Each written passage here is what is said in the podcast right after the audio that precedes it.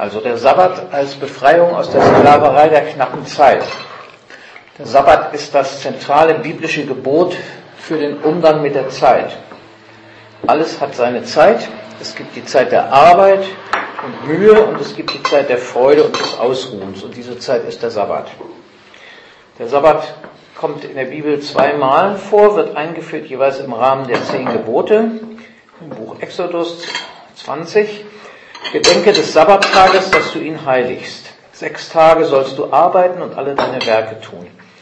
Aber am siebten Tage ist der Sabbat des Herrn deines Gottes. Da sollst du keine Arbeit tun, auch nicht dein Sohn, deine Tochter, dein Knecht, deine Magd, dein Vieh, auch nicht dein Fremdling, der in deiner Stadt lebt. Denn in sechs Tagen hat der Herr Himmel und Erde gemacht und das Meer und alles, was darinnen ist, und ruhte am siebenten Tage. Darum segnete der Herr den Sabbattag und heiligte ihn.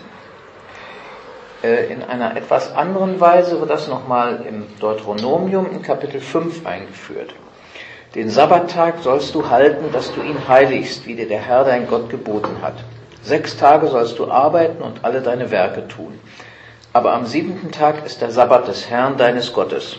Da sollst du keine Arbeit tun, auch nicht dein Sohn, deine Tochter, dein Knecht, deine Magd, dein Rind, dein Esel, all dein Vieh, auch nicht dein Fremdling, der in deiner Stadt lebt, auf dass dein Knecht und deine Magd ruhen gleich wie du. Denn du sollst daran denken, dass auch du Knecht in Ägyptenland warst und der Herr, dein Gott, dich von dort herausgeführt hat mit mächtiger Hand und ausgerecktem Arm. Darum hat dir der Herr, dein Gott, geboten, dass du den Sabbattag halten sollst. Der Sabbat wird an diesen beiden Stellen auf eine doppelte Weise begründet. Zunächst in Exodus 20 aus der Schöpfung. Gott selbst hat am siebten Tag geruht. Und die siebentägige Schöpfung läuft auf diese Ruhe Gottes zu. Wenn wir davon ausgehen, dass Gott nicht müde noch matt wird und keine Pause zur Regeneration braucht, dann ist diese Ruhe umso bemerkenswerter. Ruhe ist ein Heraustreten aus dem Arbeits- und Schaffensmodus und ein Wechsel in den Betrachtungsmodus. Auch Gott vollzieht diesen Wandel, Wechsel vom Arbeitsmodus in den kontemplativen Modus. Gott ist mindestens einmal in der Woche ein Kontemplativer.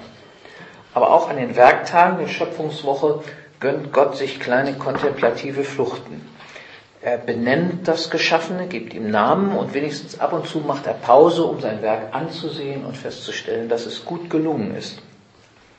Also zur Arbeit gehört auch die Betrachtung des Geschaffenen und die Freude daran. Vielleicht kann man sagen, die menschliche Erschöpfung, die wir nach getaner Arbeit verspüren, hat den Sinn, den Menschen zur Unterbrechung zu bewegen. In der anderen Stelle, Deuteronomium 5, liegt der Schwerpunkt auf einer sozialen Zuspitzung des Sabbatgebotes. Auch Kinder, Sklaven und Vieh sollen am Segen des Sabbats teilhaben. Zur Begründung wird verwiesen auf die Sklaverei Israels in Ägypten, aus der Gott seine Leute befreit hat. Wenn man jetzt diese beiden Stellen zusammenbringt, dann ergibt sich, dass Sklaverei vor allem daran ihre Auswirkungen hat, dass einem Sklaven nicht erlaubt ist zu ruhen, sein Werk zu betrachten und sich daran zu freuen. Dem Sklaven wird die Teilnahme an der Freude Gottes über das Geschaffene verweigert. Er wird um die Segnungen des Kontemplationsmodus gebracht, um die Erfahrung der Unterbrechung, um die Erfahrung der Transzendenz, um die Erfahrung einer Wirklichkeit jenseits der produktiven Tretmühle und ihrer Sorgen. Er wird nie aus dem Arbeitsmodus entlassen. Dagegen befreit Gott seine Leute aus der Tretmühle des Arbeitsmodus und er sichert diese Befreiung mit dem Sabbatgebot. Der zentrale Inhalt des Sabbatgebotes ist tatsächlich ein Verbot zu arbeiten. Die Frage, wofür diese freie Zeit dann verwendet werden soll, tritt dem gegenüber den Hintergrund. Der Sabbat ist also erst in zweiter Linie ein Tag des Gottesdienstes, zuallererst ist ein Tag der Arbeitsruhe. Durch diese Regelung erzwingt Gott bei seinen Leuten jede Woche wieder die Erfahrung, dass die Welt auch ohne ihre Arbeit weiterläuft und das Geschaffene in seiner puren Existenz einen Wert hat, unabhängig vom praktischen Nutzen. Meines Wissens ist Israels Sabbat ein Novum in der Produktionsgeschichte der Menschheit. Man legte einen ganzen Tag in der Woche die Hände in den Schoß und erlebte trotzdem, dass man mindestens so gut lebte wie die anderen Völker, die diesen Ruhetag nicht hatten. Das ist nicht nachvollziehbar mit schlichter betriebs- oder volkswirtschaftlicher Logik. Das macht erst dann Sinn, wenn man die Segensströme berücksichtigt, die im Hintergrund der Welt fließen, die nicht berechenbar sind, aber deswegen nicht weniger real. Wer keine Unterbrechung der Arbeit kennt, übersieht diese Segensströme. Allerdings macht der Ruhetag auch dann volkswirtschaftlich Sinn, wenn man versteht, dass jede Wissenschaft lebt von diesem Impuls des Zurücktretens, der Unterbrechung, von der Bewegung des Betrachtens und Schauens. Und das alles wird erst dann möglich, wenn man die Arbeit aus der Hand legt. Wir erleben im Augenblick bei uns hier in Deutschland, aber auch weltweit, eine schleichende Aushöhlung dieses wöchentlichen Ruhetages. Er steht der maximalen Nutzung von Arbeitskraft und Kapital im Weg. Vor allem aber unterbricht er die Konsumarbeit der Menschen. Er demonstriert allwöchentlich wieder ganz praktisch, dass störungsfreie Kapitalverwertung nicht der höchste Wert ist. Und deswegen werden wir im Augenblick scheibchenweise von diesem Tag der Freiheit befreit. Wenn wir daneben das Sabbatgebot und seinen Sinn halten, wird deutlich, im Augenblick werden Menschen bei uns wieder in eine neue Sklaverei geführt. Ihnen wird abgewöhnt, zurückzutreten, die Dinge aus der Hand zu geben, zu schauen. Es keine Zeit haben, um zurückzutreten und die Arbeit aus der Hand zu legen, ist eben der biblische Inbegriff der Sklaverei. Der Sabbat als gesellschaftliche Institution ist auch nicht zu ersetzen durch individuelle Freizeit. Jeder weiß, wenn in der Gesellschaft Business as usual läuft und dauernd das Telefon klingelt, dann kann man auch nicht individuell aussteigen oder es ist mindestens sehr schwer. Mit dem Ruhetag führt sich die Gesellschaft dagegen jede Woche wieder neu vor Augen, dass es eine Alternative zum täglichen Hamsterrad gibt, einen Tag des Ausstiegs, ein Reich der Freiheit und wir üben es auch immer praktisch ein. Es ist ein wöchentliches Fest der Utopie, eine regelmäßige Erinnerung an das gute Leben, für das wir bestimmt sind. Und der Ruhetag ist umso wirksamer, weil er keine Behauptung, keine These oder Theorie ist, sondern es ist eine praktische Übung, eine geistliche Übung, die jeder nachvollziehen kann, auch der Ochse und der Esel. Ähm, ich Soweit jetzt die, die Grundlegung, aber ich denke, wirklich ähm, bewegend ist für uns ja immer die Frage, wie das denn nun genau aussehen kann in einer Gesellschaft, in der das so langsam, langsam erodiert und wir alle ganz viel zu tun haben und so. Deswegen möchte ich euch jetzt in einem zweiten Schritt erzählen, wie mein wöchentlicher Ruhetag bei mir, der Sonntag, aussieht. Ich mache das nicht deswegen, weil das jeder so machen müsste, geht ja auch nicht, das ist auch eine typische Pastorengeschichte, ähm, auch nicht, weil ich das immer vorbildlich hinkriege, sondern ähm, als ein Angebot, miteinander drüber nachzudenken, wie eigentlich für uns diese geistliche Übung des Ruhetages aussehen könnte. Für mich beginnt der Sonntag normalerweise damit, dass ich mich an den Computer setze und die Predigt schreibe. Und das ist eine Zeit, auf die ich mich schon ganz lange gefreut habe.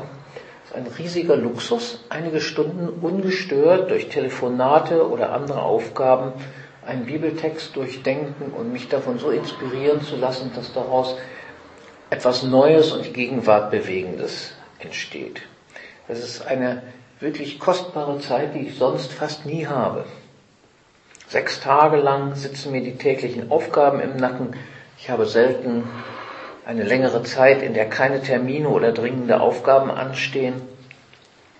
Ich kann nicht wirklich aussteigen, ohne dass im Hintergrund die Erinnerung an das, was noch zu erledigen ist, weiterläuft. Am Sonntagmorgen ist das anders. Am Sonntagmorgen will keiner was von mir. Es geht nur darum, dabei zu sein, wenn sich aus dem alten Wort eine neue Wirklichkeit erhebt und Gestalt annimmt. Ich habe vorher schon dafür rüber gelesen und habe mir Notizen gemacht und nachgedacht, Ideen festgehalten, aber am Sonntagmorgen auf dem Monitor nehmen sie dann Gestalt an. Sie werden wirksame Realität. Normalerweise lerne ich dabei auch noch viele Dinge, die ich bei den Notizen nicht gelernt habe. Für mich ist das eine der wichtigsten, wenn nicht die wichtigste geistliche Übung, die ich im Laufe der Woche erlebe. Anschließend ist dann Gottesdienst und dann muss ich das, was am Morgen entstanden ist, angesichts der Menschen bewähren. Das tut es in den meisten Fällen auch und es ist dann einfach schön, das mitzuerleben. Nach dem Gottesdienst bin ich erstmal leer, bin ziemlich erschöpft. Ich mag es nicht, wenn Menschen dann auf mich einreden. Ich sitze einfach nur im Gemeindehaus, trinke Tee, esse Kekse und freue mich, wenn die Stimmung gut ist. Dann anschließend räume ich meine Sachen weg, stelle noch die Predigt ins Internet und streife mit dem Talar alle Verpflichtungen ab. Das heißt, Talar habe ich schon auch beim Kaffee nicht mehr an, aber den schwarzen Anzug, den, dessen entledige ich mich dann auch. Für den Rest des Tages mache ich dann das, wozu ich Lust habe. Manchmal ist das was Anspruchsvolles, manchmal ist es etwas Banales. Ich habe aber auch am Sonntagnachmittag nicht den Anspruch, meine Zeit irgendwie einzuteilen oder groß zu reflektieren. Auch davon mache ich Pause, auch das gebe ich aus der Hand. Ich lebe dann aus dem, was ich bin und nicht aus dem, was ich plane oder überlege. Auch in Zeiten voller Arbeitsdruck und Stress arbeite ich am Sonntagnachmittag nicht. Egal was am Montag auf mich wartet, ich denke am Sonntag nicht dran und der Sabbat gibt mir dazu Erlaubnis von höchster Stelle. Dafür habe ich nicht die Verantwortung. Gott hat diese Grenze aufgerichtet, an die halte ich mich und wie er das gerade biegt, das ist sein Problem. Ich gebe zu, ich verstoße auch manchmal gegen diese Regel. Es hat tatsächlich Sonntage gegeben, an denen ich noch irgendetwas gearbeitet habe, weil ich das Gefühl habe, wenn ich das nicht mache, dann gehst du wirklich nächste Woche baden. Aber das ist wirklich selten. Schlimmer sind Fälle, wo andere Gemeinden oder Einrichtungen irgendwelche Empfänge oder Jubiläen, Jubiläen, zu denen ich nicht Nein sagen kann, auf den Sonntagnachmittag legen, weil da die Pastoren ja Zeit haben. Das ist echt fies. Wenn ich das weiß, das macht mich schon Tage vorher fertig. Äh, wenn das einige Zeit in Serie geschieht, dass ich diesen Sonntagnachmittag nicht habe, dann habe ich das Gefühl, komme ich langsam an Burnout. Wir haben in unserer Gemeinschaft auch schon die Möglichkeit erprobt, am Sonntag miteinander zu kochen und dann etwas gemeinsam zu machen, zum Beispiel einen Film zu sehen und darüber zu reden. Ich habe erst Sorge gehabt, du meine Güte, ein zusätzlicher Termin, noch eine Belastung. Ich habe erlebt, dass mir das tatsächlich Frische und Inspiration gibt und mir diese Zeit tatsächlich nicht gefehlt hat anschließend. Eine ganz erstaunliche Erfahrung. Äh, ich habe mich gewundert, dass ich hinterher nicht gedacht habe, oh Mann, wäre besser gewesen, hätte diesen Termin nicht angenommen. Wir sind aber noch am Lernen, wie man sowas gestalten kann. Aber so eine gemeinsame Alternativzeit könnte vielleicht noch mächtiger werden als ein individueller Ruhetag. So ist für mich auch in arbeitsreichen Zeiten der Sonntag immer ein Highlight, auf das ich mich freue und das vor allem zeitlich auch nicht so weit weg ist. Nie länger als maximal sieben Tage. Ich glaube, dass wir den Sonntag als eine Oase eines alternativen Lebensmodus verteidigen müssen. Wobei es mir jetzt gar nicht so sehr um diesen Tag geht. Es kann ja auch sein, dass einer einen Weg findet, das Ganze an einem Donnerstag zu veranstalten. Aber ich denke, wir brauchen eine regelmäßige Alternativzeit und wir müssen sie mit aller Kraft verteidigen. Wir brauchen Zeit, um aus der täglichen Tretmühle auszusteigen, damit wir nicht Stück für Stück vergessen, dass es das Reich der Freiheit wirklich gibt. Alles Dringende redet auf uns ein, an diesem Alternativmodus zu sparen, weil man sich den eigentlich gar nicht leisten kann. Aber ich glaube, in Wirklichkeit ist der Zusammenhang andersrum. Äh, eine wichtige Ursache unserer Zeitknappheit und unseres Gefühls gehetzt zu sein, liegt darin, dass wir nicht oder zu selten heraustreten, die Dinge aus der Hand legen und sie unter einem anderen Blickwinkel betrachten.